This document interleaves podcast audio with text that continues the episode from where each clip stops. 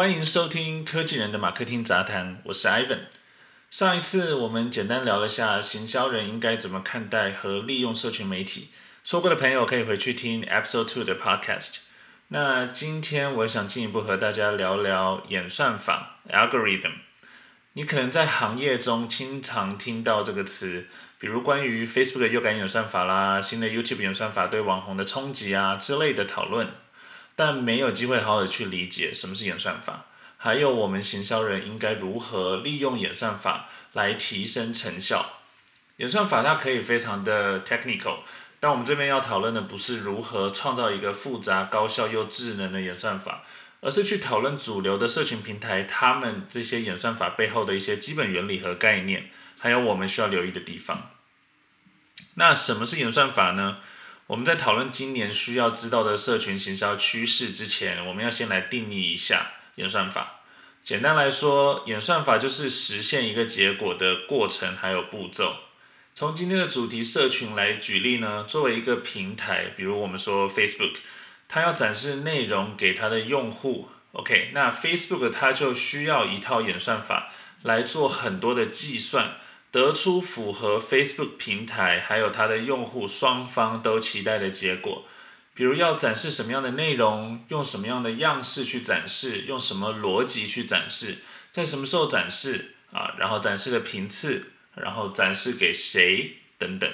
那演算法它决定了用户在前端看到的结果，也就是说，用户今天打开 Facebook，他看到一个动态。这背后其实都有很复杂的逻辑流程去决定它展示给你的动态是什么，所以这一长串复杂的流程和逻辑就是所谓的演算法。好啦，那现在我们已经知道这些过程和步骤都是设计出来的。换句话说，算法工程师呢，他们是基于某一种逻辑去设计这一连串的指令啊、条件，还有它相应的动作跟流程，让计算机电脑它按着去执行，然后产生一个结果。那是不是蛮容易理解的？其实实物上关于演算法，你只要知道这样的概念就够了。我认为做行销呢，要做得好，一定要每天花很多时间看新闻，去了解行业的趋势，才有办法与时俱进。因为呃，保持竞争力对我们来说很重要。每个礼拜一定都有那些重量级的新闻值得关注。很多时候，呃，其实这些新闻都会呃直接或者间接的影响到我们做 marketing 的策略啊，或者是一些执行的细节啊。行销人是不是能够一直保持自身的这个高竞争力，其实跟不跟得上行业的变化就非常的关键。无论是你常见的社群平台，像是 Facebook、Instagram、Twitter，或者搜寻引擎 Google 啊，然后影片的平台像 YouTube 这样子。它既然是创造出来的，他们的演算法跟玩法也一定是会去变化的，因为你今年总结出来的方法论哦，很可能明年就完全用不上了。举个例子来说啊，如果你在行业待的时间比较长，或者是你玩 social media 比较久的朋友，一定就很有感觉。以前你在 Facebook 上做 marketing，比如说我以前在小米的时候做 marketing。我根本不太需要花钱就能达到很好的效果，我只要内容做得够好，然后有够多的人来关注。那又又又像是另外一个例子哦，前几年 Facebook 它刚开始推出这个 video 的时候，你其实随便发一个 video，你都会被演算法推上天。但今年呢，你如果再不投钱，然后只是啊随便发个 video，你可以试试看那个效果。那这样子的变化跟改变，就是平台它的策略啊、侧重点，还有整体行业生态的变化导致的演算法变革。那为什么这些社群平台它一定要这个这么频繁的去调整它的演算法呢？我觉得可以总结成几个点哦，啊，当然就是提升效率啊，或者是它平台或产品本身自己策略改变啦，啊，还有为了它平台的利益，OK，所有的平台都是要赚钱的嘛。然后再来就是它的这个内容生态，我们前面有说过，演算法的目的是用来解决问题的，所以解决问题一定就有很多种路径、方法和逻辑。那今天最好、最有效率的解决办法和路径，不见得明天还是，因为你的科技会进步嘛。所以去调优演算法，我们可以理解是平台它想要更有效率的去解决问题。那效率越高，你节省的成本也就越多，那你能够赚的钱就越多啦。所以这个呃，当然还有其他原因啦，比如说像平台的这个策略调整，它本来是这个文字，那它突然想说，哦，我要发展成一个呃侧重影片的平台。哦，原来是这个长影片，它现在想要再多做一个短影片或者现实动态的功能，或者说平台它就是要赚钱啦，钱烧完了需要赚钱，所以它需要你去投入。一个社群呢，它只要聚合了有一定活跃程度的人群和流量，就具备变现的场景。那所有公司都是要赚钱的，所以这个道理非常好理解。但是上次我们也说了，内容生态还有内容的质量是不是被它的用户认可，就决定了这个平台的活跃度、忠诚度还有增长速度。那这几个指标和平台的盈利能力一定是正相关的。所以去调整演算法，很多时候也是为了解决它自身的这个内容生态品质的根本问题。一个充满广告商业化内容的社群平台，它很容易让用户去感到反感。那就会造成刚刚说的活跃度、忠诚度、增长速度都下降，所以根据环境情况频繁的去调整演算法是很正常的。那当然也是让我们行销人做 marketing 的时候最头痛的地方之一。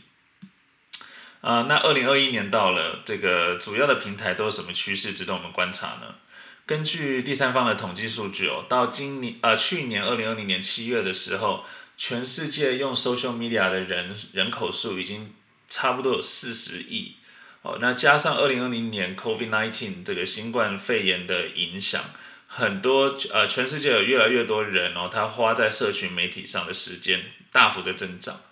越来越多人他是只透过社群媒体去获得呃资讯新闻啊，去联系感情，因为你没办法 travel 嘛，然后啊去创作它的内容，甚至是去购物之类的等等，很多很多事情都可以在社群媒体上面完成。所以，社群媒体跟你和我的生活已经密不可分，除非你今天不用网络。那既然演算法决定了社群平台它内容分发的规则，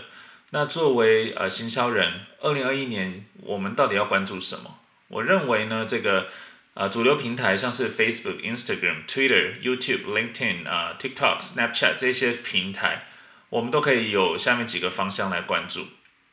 第一个就是各大平台它短影片生态的快速发展啊，然后它这个平台都不再以时间作为内容排序的唯一规则啊，然后很多平台它的粉丝数啊、追踪数，它的重要性对品牌而言，有公司啊品牌你要卖东西，你要推一个服务而言，它的这个重要程度已经大幅降低了啊，然后各大平台它对内容质量的判断，还有它演算法去权重。这之间的影响呃大幅的提高，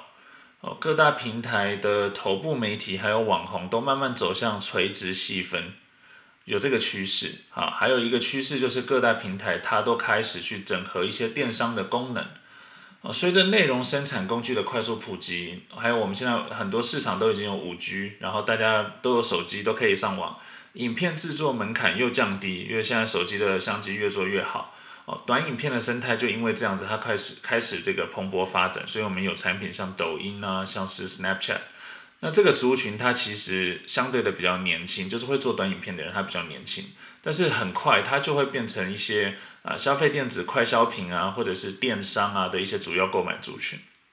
有很多主流的平台，它已经不是单纯的啊像我刚刚说的用时间来作为内容展示的排序规则。啊，比如说，呃，一六年的时候，Facebook 它并购了 Instagram，那它就把 Instagram 本来的这种展示内容的逻逻辑改变了，不是只用时间来排序，它变成说用数据啊，这个你你这个用户的兴趣啊，还有它平台的演算法混合的一个策略来推荐展示内容给用户。那随着主流平台它调低啊无付费无推广内容的自然触及，我刚刚也提到了粉丝增长。对于很多品牌跟公司而言，它的回报率是不高的，因为你你今天的自然触达率已经降得这么低的情况下，你不投钱，你就是没有人看到你的内容，那这个是很现实的问题。所以平台，呃，它需要赚钱的时候，就会有这样的一个趋势。那这几年呢，很多平台它也用更复杂的算法去判断啊这些用户他发布在平台上面内容的质量，还有很多东西可以看，比如说。它可以看你呃发布的内容，比如说是影片好了，观看的时长啊，然后它在这个搜寻功能里面被搜寻的次数啊，然后用户回来反复观看的回看率啊，或者是用户分享啊、互动留言点赞之类的这个互动率啊，最重要的是它的相关性，它的你的影片的标题跟你影片的内容本身它的相关性，这些综合指标，它会去判断你发布的内容它的呃质量是不是好的。啊，然后它就会去调整，降低这些低质量内容它被平台自动推荐跟展示的几率，这也是为了提高平台的这个使用体验。那内容的相关性，它已经比这个覆盖啊覆盖度地位还要来得重要，就是地位的提升了。我觉得内容相关性的地位提升就变得越来越明显。就是说，你今天这个内容到底关联性强不强啊？我打个比方。你今天找了一个网红，他是做这个保养品开箱的，然后你今天是一个卖绿茶的公司好了，然后你就跟他合作签约啊，让他你就规定嘛，就是在合约上面规定说哦，你要帮我发几个 video 几个照片，可是因为他的受众本来就不是看呃这个茶叶相关的内容，那你发布在一个美妆啊 influencer。的平台上面，它的自然的覆盖率一定就会不高，然后你广告的这个投放成本可能也会增加。我们这边说的演算法，它其实很多时候不是只有呃自然的自然的内容触达，也包含了付费哦。所以这些都是我们呃值得去关注的。那再来就是刚刚提到的疫情。啊，电商在今年可以说是蓬勃发展，因为很多国家啊，像台湾比较幸运了，但是很多国家你基本上不会出门，你也不会去实体店啊去做购物，所以很多的社群平台它慢慢的开始啊，把原本可能就有做的一些电商的整整合工作，它做得更好、更极致，而且它开放了很多第三方的接口，所以你在更多的广告产品中，啊，可以看到一些呃电商电商功能的优化。你甚至可以不跳到外站哦，直接在 social media 里面完成呃购物的这么一个行为。所以一旦广告主投放的目标呃目标动作，他想要的结果，比如说一个购买，他对跳转到外站的依赖性降低，甚至没有的时候，他就能大幅的去减少。这个点击跳转流量的丢失啊，你有 bounce rate 嘛，然后你有 loading speed 的问题，那如果都在站内快速的完成的话，它就提高转化和投放的效率。那这一点对对这个呃你是做做 e-commerce 的人来说，其实就很值得你去关注，到底有什么啊这个整合啊新的一些功能你可以去运用在你的行销的工工作上啊，也会有很多第三方的工具啊，能够达到这样子的目的。那就是今天呃科技人的马克丁杂谈想和大家聊的全部内容。如果你觉得今天聊的内容对你来说有帮助的话，呃欢迎你分享给你的朋友，然后也可以在不同的社群媒体来关注我，和我发讯息交流。那我们下次再见喽，啊拜拜。